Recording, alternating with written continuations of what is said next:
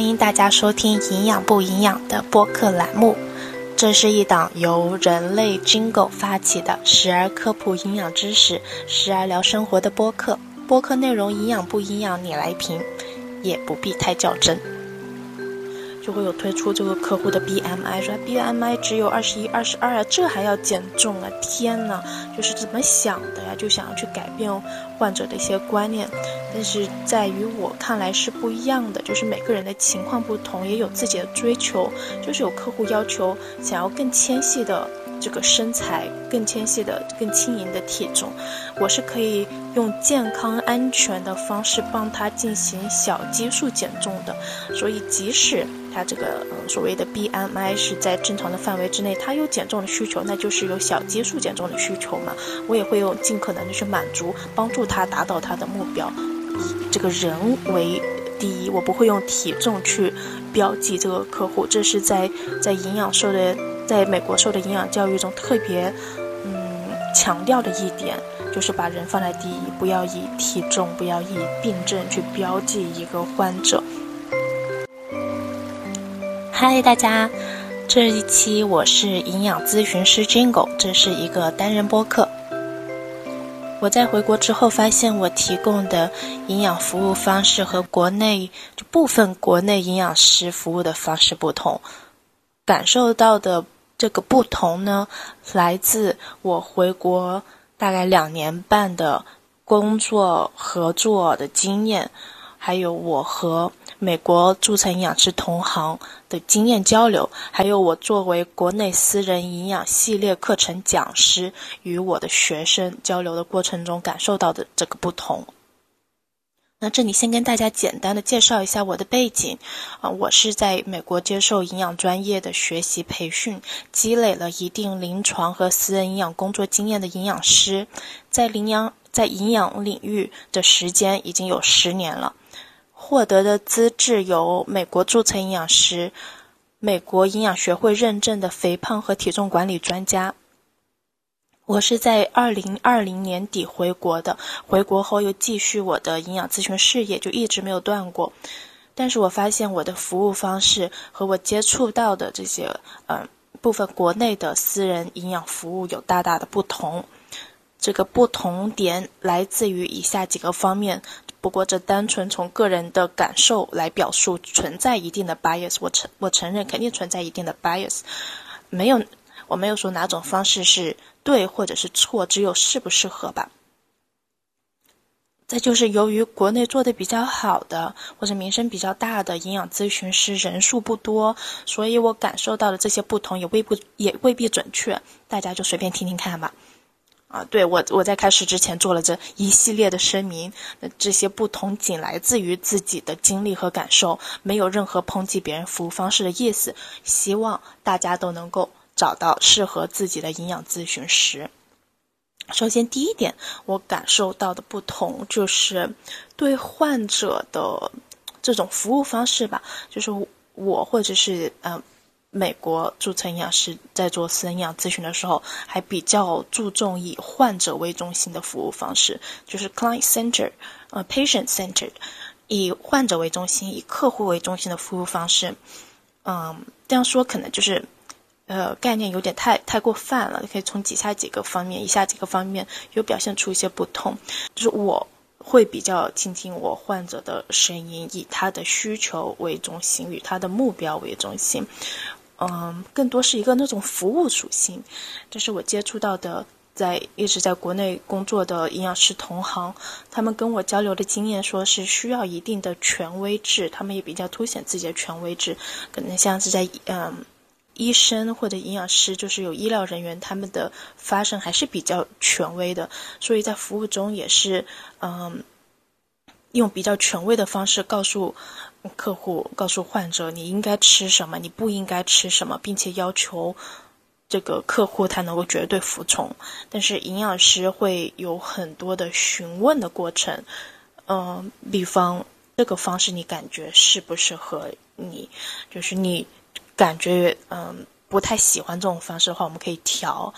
就是更多是服务属性，好像偏重一点，这是我的个人感受。另外一个就是以客户的目标是为中心的，完全尊重客户的这个目标。嗯，即使他的 BMI 是在正常的水平，或者他的 BMI 像只有二十一、二十二，他有减重的需求，我们也是尊重他的这个目标的。嗯，我跟一些国内的同行交流的时候，他们有表示有很多的案例分享嘛。我们在一个在好几个这个营养师的群里面，他们会有案例分享，就会有推出这个客户的 BMI，说 BMI 只有二十一、二十二啊，这还要减重啊？天呐，就是怎么想的呀？就想要去改变患者的一些观念，但是在于我看来是不一样的，就是每个人的情况不同，也有自己的追求，就是有客户要求想要更纤细的。这个身材更纤细的、更轻盈的体重，我是可以用健康安全的方式帮他进行小基数减重的。所以，即使他这个嗯所谓的 BMI 是在正常的范围之内，他有减重的需求，那就是有小基数减重的需求嘛。我也会用尽可能的去满足，帮助他达到他的目标。还有一些客户他有增肌减重的需求，同时增肌，同时减减重。但是在营养看来，其实这是两个步骤。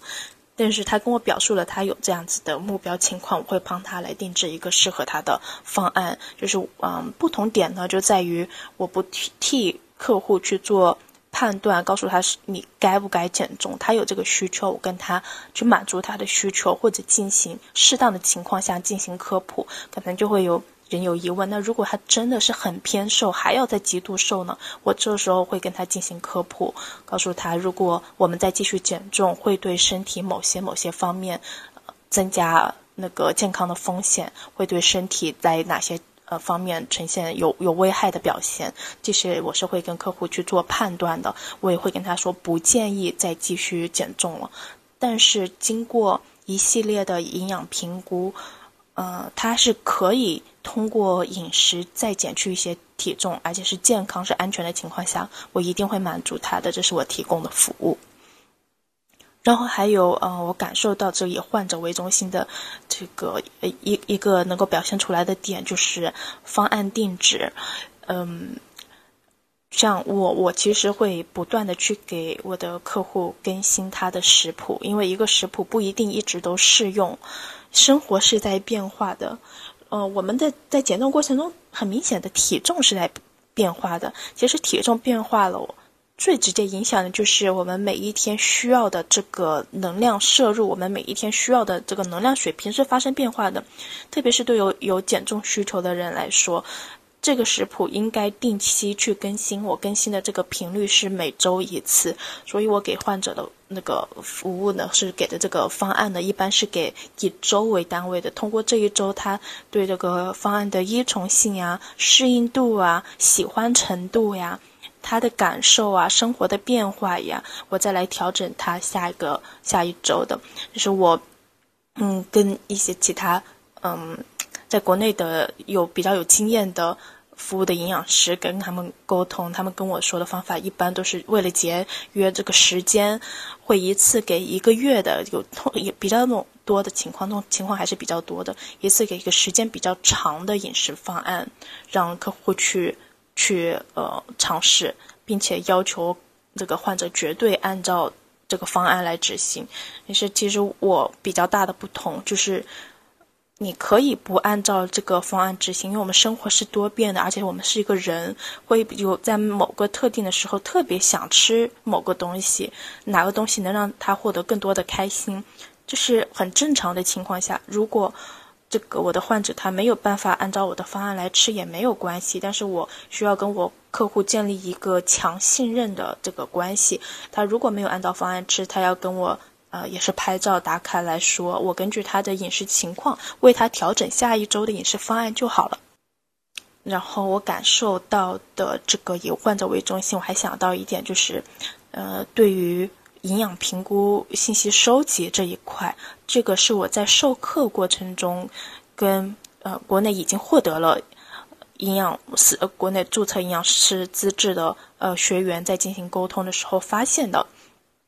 嗯，就是我有有一节课，我是在教我的学员怎么去做营养评估，营养评估要收集哪些信息，然后我的学员他们也是很好的按照我的要求，就做这个作业，有设计自己的呃客户的这个信息收集的表，有做自己定制自己服务的问卷，嗯，我发现就是大家普遍有一个特点。就是我们会去问客户你有什么食物过敏，有什么不耐受症很好，但是很少有客有我的学员他去，嗯，在这个问卷中写客户你喜欢什么，不喜欢什么，没有这个这个这个观念，就是去询问客户你在饮食上面你喜欢吃什么，你有什么食物是不喜欢吃。当然这些食物过敏、食物不耐受我们不会涉及在饮食方案中，但是与此同时。客户不喜欢吃的东西，我们当然也不设计在客户的饮食方案中，应该多放一些他喜欢吃的东西。嗯，当然减重期间，呃，可能有这个观念，可能很多东西要放弃了，其实不是的，只是我们去帮助他控制一个量跟频率，呃，这就能够解决问题。嗯，对，这是我还感受到这个不同的点。我一般如果真的开始要给客户定制食谱了或者饮食方案了，我一定会跟他们在沟通，或者信息收集，会问他你有什么东西你特别喜欢吃，最近特别想吃的。哦，对，就是以患者为中心，有一个点还是嗯。比较明显的就是对患者这个称呼上，就是我们营养师之间是会有案例分享的，会有案例的讨论，嗯，在称呼上会有比较大的不同。我对患者来说，我是把人这一位放在第一的，嗯，我不会去说像，嗯，胖的人，嗯，或者是，嗯，肥胖这样子，我不太会去会说这种词，我会比较注重。以这个人为第一，我不会用体重去标记这个客户，这是在在营养受的，在美国受的营养教育中特别嗯强调的一点，就是把人放在第一，不要以体重，不要以病症去标记一个患者。我会用另外一种方式来说，嗯，他的 BMI 偏高，他的体重是较高的，他的体重目前在一个呃超重和。有肥胖病患这个风险的程度上，可能说的会感觉有点繁琐，但是在书面上来说还是比较通畅的。呃，这个患者他的体重较高，他现在的体重是多少？建议他的目标体重达到的是多少？会用这样的表述方式。但是其实我在合作中跟嗯国内已经有很多年资质的营养师在嗯。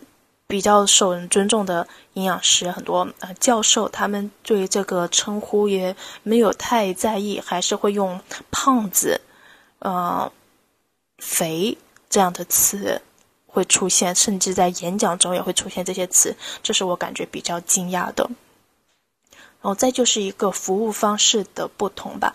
就是其实我在跟患者在做营养咨询的时候。营养师会经经常会进行科普教育嘛，会来分享一些营养知识，会嗯，像是怎么说呢，避免智商税，会跟客户来交流这些信息。但是其实我每一次在做减重相关科普，因为我我现在还是在跟大家说明一下，因为嗯，我是呃这个肥胖体重管理专家嘛，我接受的客户大部分也都是呃体重管理的，所以我以减重为例子跟大家说。如如果我要跟客户科普减重相关的知识之前，其实我会习惯性的去问一下客户，我说接下来，嗯，我这有些资料是关于就是健康体重的，你感不感兴趣去听？我可以给你介绍一下。那患者他说，客户他说，嗯，感兴趣，你跟我讲吧，我才会开始讲。我会提前有一个询问的过程，因为其实，嗯，当营养师一股脑的去。嗯，科普去说什么？其实对于客户来说，有时候心里是比较敏感，是在意的，是有冒犯到的。在减重或者是有在营养需求，其实像是 在做心理咨询的一些客户，心里都是比较脆弱的。所以，嗯，我会习惯性的，即使在科普营养知识。之前我会问问一下客户，我现在有这些资料，有相关的话题，我可以跟你分享。你现在想不想听？还是我我之后把这些资料发给你，就是给客户选择，提前的询问他们一下。嗯，然后这个我是在也是跟嗯，国内的一些营养师在做交流，在特别是在社群中，我有感觉到他们会说，我会跟客户这样说，我就直接告诉他了，就这样教育客户。其实，嗯，我不太，我我不是这样做的，这是一点不同。然后再就是我服务上面，嗯，我对客户都是一对一的服务，是不会拉社群的。我曾经尝试过社群，但是我觉得社群的服务效果不是那么好。每个人的情况都是比较特殊的，都是需要私人定制的。然后每个人的，呃，在，嗯，减重上面，在。呃，改变饮食的准备程度也不一样，心理的准备程度不一样，所以不太适合我的服务中不太适合社群。但是我在呃有加一些同行的微信嘛，然后看到他们的朋友圈，嗯，也有发这个社群中的活跃程度，也有在给做自己做一个宣传。发现其实很多营养师他是习惯用这个社群的，但是我不用社群，我觉得社群帮不帮助不到我的客户。然后呃，这个是可能是客户人群的一个不同，嗯，还有就是在咨询交流的过程中，我比较少去分享自己的个人经历，就是除非必要的情况，客户他感兴趣听，我会去分享一点。但是我一般是作为一个一个工具人，嗯，主要是要听客户讲他的故事，听他讲他跟饮食之间的故事，他的经历。嗯，我会表示自己的同理心，嗯，会嗯跟他感同身受，但是我会比较少去分享我的经历，不管是成功的也好，不成功的也好，我比较少去说自己。这个是源自于我之前在在美国，呃，进行这个营养实习经历中发生的一件事。嗯，在在美国要成为注册营养师之前，你要经过至少一千两百小时的一个实习的考核。我在我一个实习考核项目中，就是要做嗯营养咨询师，然后旁边有我的 mentor，是有我的导师在旁边，就是嗯观摩我在整个过程。然后我跟客户交流完之后，我自己感受还挺好的。但客户走了之后，我的导师跟我说，其实我嗯有比较频繁的就有在嗯想是共情，说明自己的。嗯，感受表达自己的共情，但是其实，在做营养咨询或者是在做任何这样心理咨询、医疗咨询的过程中，嗯嗯，作为这个医疗人员，尽量少去分享自己的这个感受，因为会显得不专业。这是他跟我说的，经常分享自己的感受会不太专业，因为每个人的情况是特殊的。不管是我分享的好的，可能对客户会有些压迫的感觉；如果我分享的，呃，我我不成功的经历，对于客户来说，其实帮他对他来说帮助也未必大。要把时间有限的时间都花在了解客户这个上面，让客户多表达，让他多说。我们提供的是专业的支持，少说自己。然后这是我，嗯，我经历中给我上了一课，所以我也也很少在讲自己的经历。然后我在也是在营养师社群中也是观察到，嗯。就是会有些营养师会分享出他跟客户的这个聊天记录，也会分享到自己的故事。然后这一点我也不太会做，我也不知道有其他营养师会不会去做这一块。但是我一般很少讲自己的事了。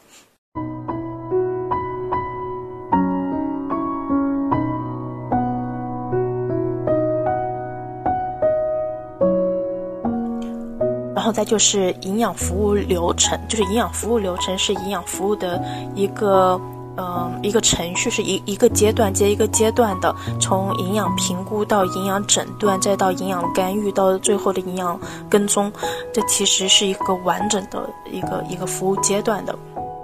就是在做营养评估这个部部分吧，我会。嗯，用详细的问卷，首先收集一波客户的基础资料，再通过咨询跟沟通了解患者的情况。其实营养评估这一部分其实花的时间是比较多的，因为我要尽可能的了解到患者他过去跟饮食之间的关系，他尝试过的减重的方式，他有哪些食物喜欢吃，哪些不喜欢吃。当然，他的身高、体重、年龄、运动量、性别，还有。呃，他现在的健康情况，他的心理状态，嗯，他尝试过的这样减重方式，他现在的准备程度，呃，他现在服用的药物在补充剂很多类的，我需要去收集，需要去评估。然后这是在我之前的一个工作中，有遇到一个就是三甲医院的临床科的营养师，在跟他的一个合作工作中，嗯，要求他做一个这样一个疾病的服务流程，然后他在营养评估这部分。呃，就比较就空下来了。我有说这一部分可能要补充上去，你收集哪些信息？然后他给我的回答是让我比较惊讶的。嗯，他说营养评估在他的工作中，平时的工作中，就是其实只是选打勾这个患者他的营养状态是良是优还是差，这是我比较惊讶的。也可能后面我跟他解释了是要收集这些信息，然后他说哦，你们是这样做的呀，就是我会感觉到。一个不同，但是现在就是其实有很多的嗯营养教育是有很详细的在介绍营养服务流程每一个步骤你要你要做哪些工作，这个嗯应该是被嗯就是普及的还是比较好的，在在营养师这个训练中应该是普及的比较好，但是这是我接触到的一个案例，让我感觉比较惊讶。像打个勾就能够结束的，就这是我的一个个人经历分享嘛，是一个案例，只能这么说，它也不能代表全部人。嗯，再就是还有嗯，对隐私的保护，就是这一点，这也是我是在营养师社群中感受到的一些人的做法，会把嗯会分享案例嘛，分享案例就会把客户他的呃情况就直接发到群里了，有时候甚至都看到这个客户他的名字全名。还有他的住址，这是我感觉到非常害怕的，因为其实，在呃美国注册营养师里面一个准则，如果你泄露了客户的这个私人信息的话，如果有同行举报你的话，你的执照是要被吊销的，这是一个很严重、很严重的事情。嗯，因为我特别注重我的客户的隐私保护，我现在服务了。好多年的客户，我都不知道他的全名是什么，因为我不需要知道他们的全名是什么。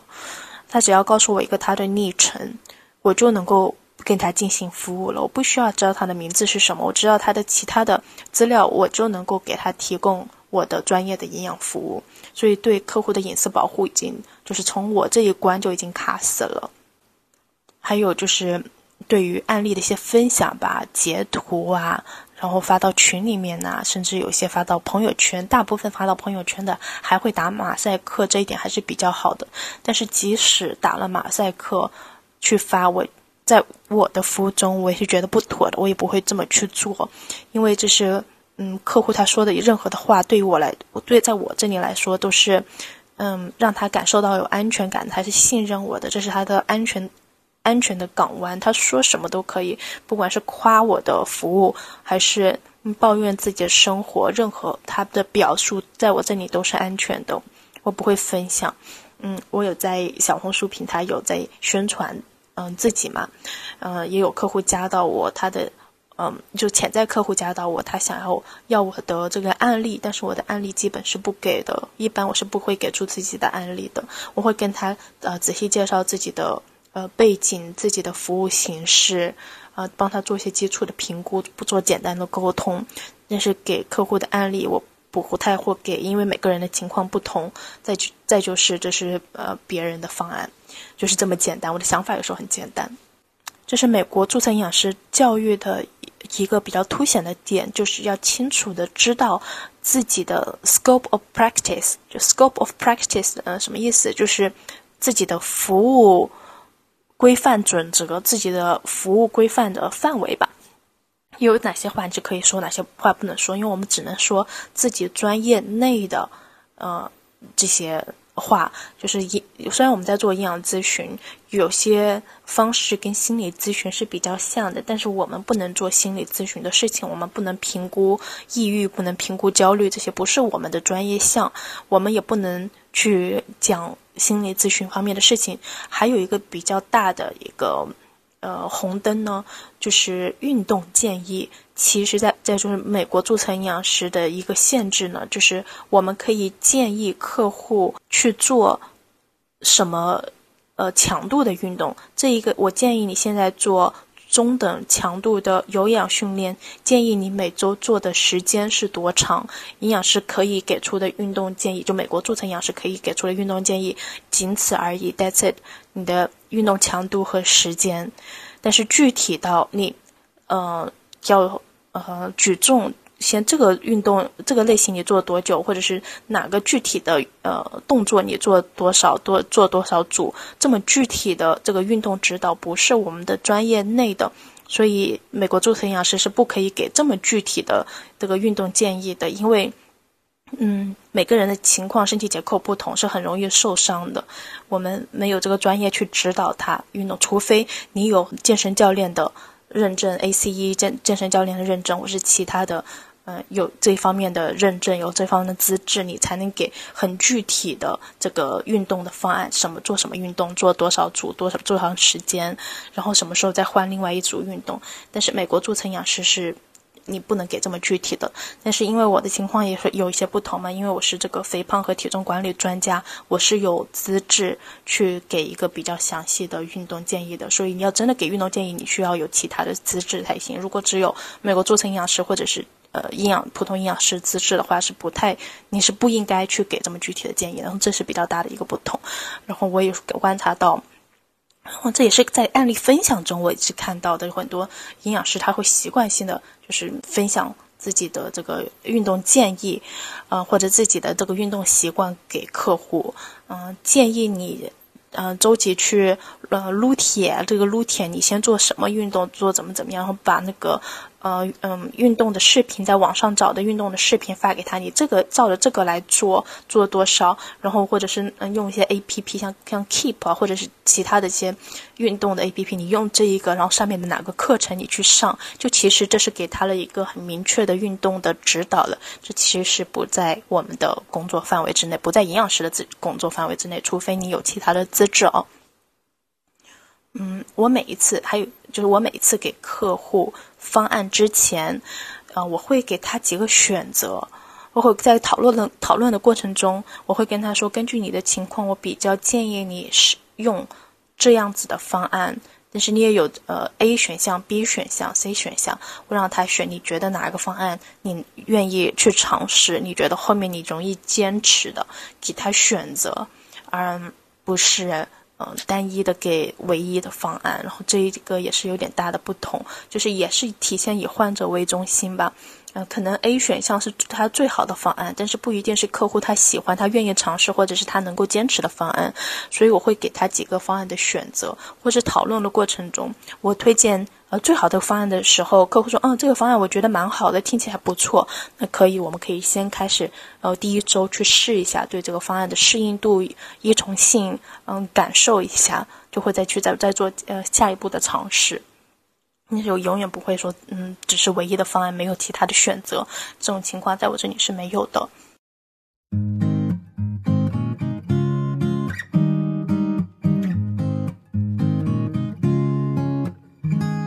然后在下面还有我感觉到比较。强的不同的还有就是咨询方式吧。我了解到的很多情况，大家会觉得会直接跳到结果，就是你给我一个方案就行了，你给我一个食谱就行了。那其实不是的，像营嗯营养师会用到的一些方法呢，像认知行为疗法 （CBT）、认知行为疗法、激励访谈法 （MI）、激励访谈法。还有一些工具，像打分制呀，这是在营养咨询过程中会经常用到的。我们通过营养咨询的这个询问的过程呢，帮助客户了解到自己想要什么，自己的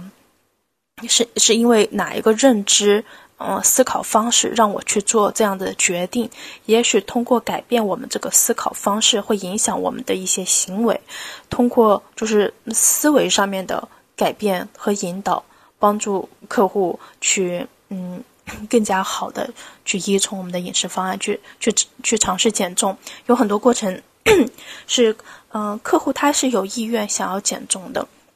但是他的准备程度不够，他对自己的信心不强，所以我们会通过一些激励访谈法或者一种打分制的方式，帮助客户去加强他的自信心。嗯，打个比喻吧。就是我经常会用到的一种一一个方法，就是打分制，从零到十分，你现在是多少分？我在跟客户咨询的过程中，我先开始我会问他，从零到十分，你对自己能够坚持这个方案长，就是坚持下来一周的这个信心有多少分呢？嗯，从零到十分，零分就是完全没有自信自己能够坚持下来，十分是绝对有自信。那如果客户他的打分是就觉得还行吧，也不知道四五分吧，那我会问他。嗯，好的，我们现在有四五分，就是为什么不只是只有一一两分呢？客户他会告诉你他有信心的这个点在哪里，他又会跟你分享他担忧的点，他觉得他很难以坚持下去的。呃，方面在哪里？他会预见，就提前预料到会遇到的这些困难有哪些？他会跟你分享，这更利于我去调整我的方案，去调整一个能够克服他这些问题的方案，能够增加他自信，他能够做到的这部分的方案，我会加强。所以就会用很多的咨询沟通的方式去优化我给客户的定制的方案，会优化他的整体的体验感。然后有时候，嗯，客户他也不确定要不要来。进行营养咨询，我也会问他用一样的一个方式，会零到十分，就是嗯，减重对于你来说有多重要？嗯，零分是完全不重要，十分是超级重要，你选择哪一个？他可能会说，嗯，就觉得还行吧，可减可不减，四五分。那我会问他，那为什么不是一分呢？他会说，那起码还是有点重要的吧？有点重要点在哪？他觉得还是想要穿好看的衣服，想要感觉更加轻盈。想要自己就是想要自己看起来好看，想偏瘦一点，他会告诉你这对于他来说重要的点。嗯，我也会问他，那我该怎么做能够帮助你提升这你的分数到八九分呢？让你觉得他更加重要呢？他说，嗯，他会跟你分享一些点。哦，他应该你就是应该怎么做，感觉更加重要，可能就是你这个方案见效更快呗。我会觉得那可能还是蛮重要的，我愿意去尝试一下。你能不能给我就是改变一下这种饮食的方式呢？嗯嗯，他以前他会跟你分享以前的一些经历，成功的点在哪？就是打开一个话匣子，让我更加了解我到我的客户，让我更好去做一个适合更加适合他的方案。因为营养师跟客户之间是一个相互磨合的过程，起码我跟我的客户之间是这个样子的，也是一个相互信任的过程，是一个合作的过程。我的任务呢是负责用专业的角度对客户进行科普教育，给他定一个适合他的方案，然后配合客户的情况给他更新后期的这个方案。客户他的任务呢就是愿意去尝试这些方案。做出愿意去做出改变，这样的话，我们两个的合作程度就会很好，达到的这个最后的效果也很好。我虽然很多用减重在举例，其实对于慢性病管理、血糖管理、血血压管理这些都是相似的。还有就是，我觉得我对客户一直有的同理心是比较强的。之前有一个研究指出，嗯，在进入医疗行业的时间越久。这些医疗人员，不管是医生啊、护士啊、营养师啊，对于客户的同理心就越少。嗯，这一点是我一直就是强调自己要保持的。因为我之前看到这样的数据，我还觉得还挺惊讶的。我我先开始进入到营养行业，我以为随着时间越久，可能同理心还越强，因为你见到了太多，嗯，生活的没有那么顺利的人，遇到了困难的人，你以为自己的同理心会更强，但其实不是的，这。同理心可能会慢慢减弱，就是我呃有跟呃我的学员，我在讲课的过程中有有一次一个破冰环节，我问我的学员们，就是你呃印象中你就诊比较好的经历有哪些？你就诊不好的经历有哪些？然后嗯我的学员跟我分享了他的故事，很多都是就诊经历没那么好，因为客因为营养师不是不是因为那个医生没有太尊重他。就是感觉没有把他当做是一个完整的人，像是实验小白鼠，像一个研究对象一样的，这一点我觉得特别的难受，也很心疼。所以我也在我的跟我的学员教育中，也是强调他们要保持自己的同理心，因为本来减重。就是因为我给他们上的课的这个系列课程的主题也是医学减重嘛，所以就是还是在说减重。就是减重，它其实是一件非常非常困难的事情，因为减重自己的内心跟自己的身体都在给我们做抗争。减重的过程，我们的荷尔蒙在变，它会想要你回到原先的体重，会给大脑发送讯号，让我们多吃。嗯，我们的身体机能也是开始，嗯，能量消耗降低，希望更囤积更多的脂肪来囤积能量。就是其实生理、心理都在双重打击，打击我们的减重事业。本身就是在做一件很难的事情，所以客户有坚持不下去的情况，再正常不过了。但是作为营养咨询师，就是要有方法去去引导。这个我是感觉到比较大的，嗯，不同的点，就是我服务方向跟其他人不同的点，也是可能在于我看到的是群内的案例分享和嗯嗯一些营养师在嗯。新媒体上面的一些宣传吧，让我感受到很多营养师他是比较权威制的，就是你按照我这个方法，那绝对管用，你就按照它去做。但是其实客户他坚持不下来的方案，就是没有办法达到最佳的效果的。因为减重一般通过改变生活方式的减重，需要呃最好的一个效果是在六个月的时候达到的，半年的时候你可能会。减去一部分的体重，在六个月之后就比较容易出现体重反弹，所以如果就是绝对按照营养师的这个方案来执行的话，可能能够坚持一两个月，但是可能坚持不到六个月。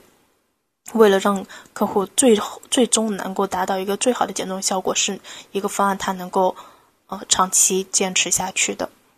啊，所以这个同理心是是比较重要的，我们要去理解客户，理解客户他会。偏离减重轨道，他会因为很多事情没有办法按照饮食方案进行。只要他最后他不放弃，就是还没有失败。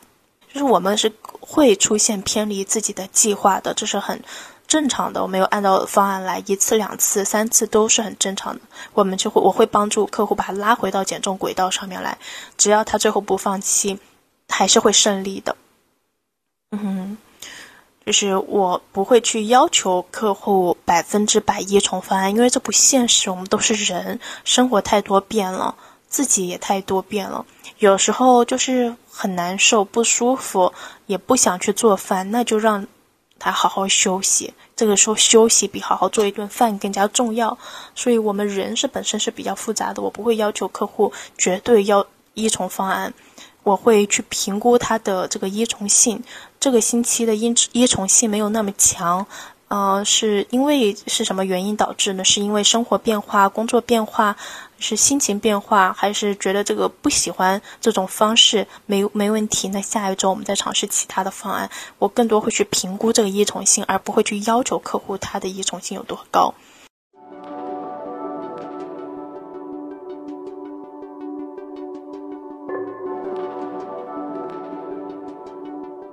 最后呈现的这个服务的结果吧，我觉得还是比较大的不同。嗯，我跟就是国内社群中的营养师在沟通过程中发现。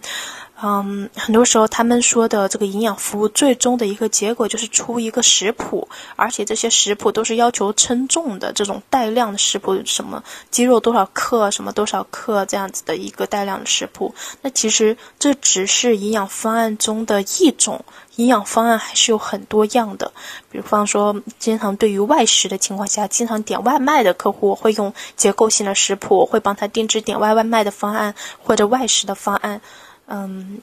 就是营养的这个服务的结果，还可以是给整个饮食给出一些具体的饮食指导建议。就是我可以出结构性的方案，我可以出外食的饮食方案，就不一定都是食谱的形式，食谱形式只是很局限的一种。而且我会根据客户他的适合的程度选择用不同的方案。就是其实称重的带量食谱，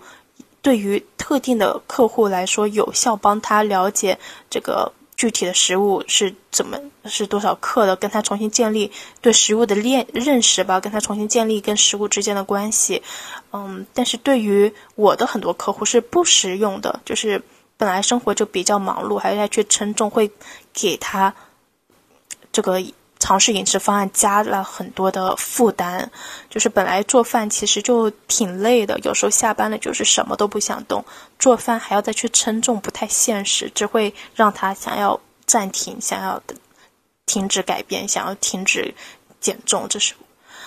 不太现实的。所以我的我对客户的一些情况还是较少用到这个传统上的食谱去帮客户进行改变的，更多是其他的方式，他能够适用的方式。嗯，还有一点我感受到的不同，就是也是在社群讨论中，就是营养师的群里面讨论中观察到的一个现象。我觉得营养不是万能的，有很多问题是营养解决不了的，就是可能压力大，可能客户他嗯出现了某些特别的疾病，这跟营养是没有关系的。但是在嗯。我们的这个群里讨论，我看到一个现象，就是仿佛什么东西都跟吃有关。呃，抑郁也是觉得吃能够很多防治抑郁。抑郁它促成抑郁的因素有很多，那吃可能是小小的一个因素，但不是主要因素。就是营养师会习惯性的，当然希望什么都跟吃有关系，什么都跟自己的专业有关系，但是其实不是这样的。很多时候，营养只是一个辅助的过程，它也不是直接的。解决方案不是直接的药，也可能是因为这个行业关注的人比较少，所以，嗯，有时候营养师会，其他的营养师我看到的情况是比较喜欢去贴这个热搜，但也没有什么问题。嗯，和饮食相关的当然要进行科普，这是可以抓住客户眼球的一件一个机会。但是真的，我觉得不是什么事情都跟饮食有关的，很多疾病跟饮食。关系不大，饮食也不也不是能够直接治愈某些疾病的，所以嗯，不要太牵强了。我会有时候跟客户直接承认这个情况跟饮食没有关系。嗯，就比方说，嗯，这个人他患有了不孕症，可能饮食能够帮助他身体进行某些方面的调理，但是这主要还是需要医疗帮助的，不是。多吃几个车厘子，或者是多吃几块鸡胸肉，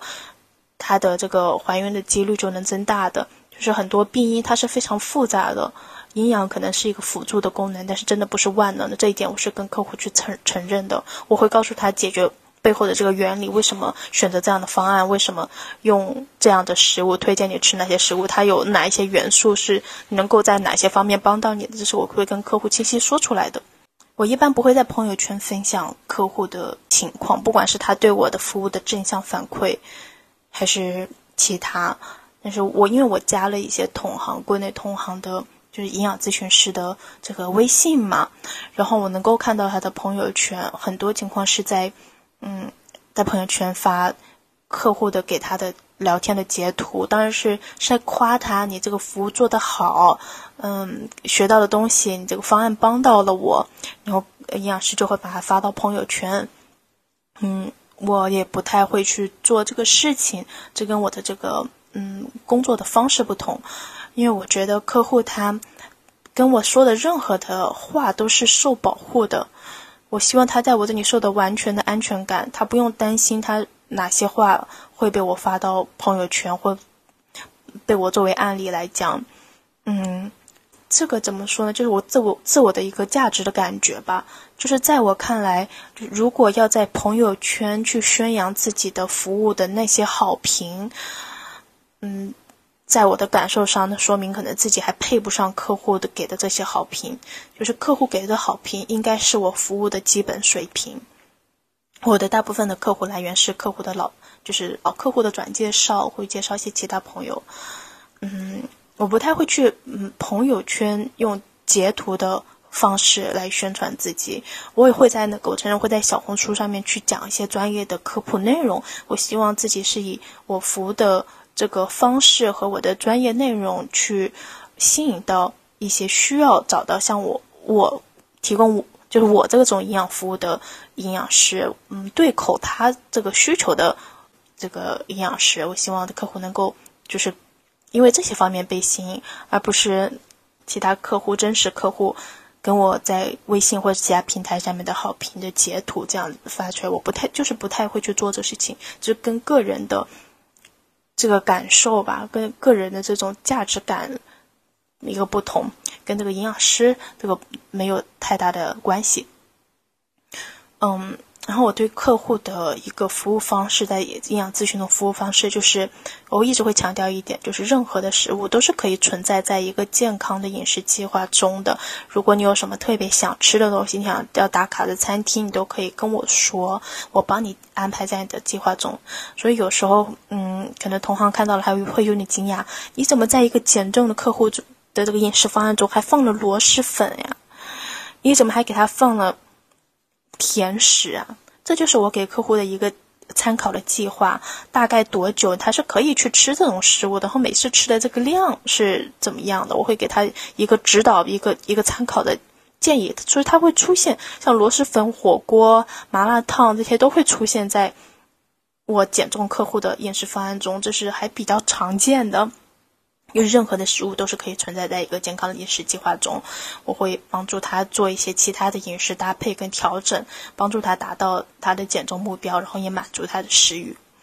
就是营养界有一句话会说，嗯，就经常也比较火的，就是 “You are what you eat”，就是你就是你吃的东西，你吃的东西会呈现在你的身体上。这一句话是对的，但是在我的服务中还有另外一个观点，就是 “You eat”。What you need 就是你吃你喜你需要的东西，and what you want 就是你吃你需要的东西和你想要吃的东西。嗯，饮食没有那么苛刻，本来它就是吃东西是一个让我们感觉到开心的，这个很很自然、很天然的一个事情。嗯，不要因为在尝试某一个饮食计划，在减重过程中就。让自己过苦了，任何让自己过苦的这种方式都不长久，都不能够在长期获得一个比较理想的减重效果，就后后面反弹也是会比较快。所以，嗯，我在帮助客户减重的过程中，也是在帮他们重新培养跟食物之间的关系，一个更加健康长久的关系。美国的营养的教育中吧，就是我这里说了很多，就是美国怎么样，美国怎么样，但是。因为我不了解其他国家的情况，我是在美国接受教育和工作的，用我自己的个人经验来分享哈，所以我就可能一直在说美国，美国这个这个样子，就是还是跟自己经历相关。嗯，就是在美国的营养界，我会一直鼓励的一种方式呢，是真正的食物第一。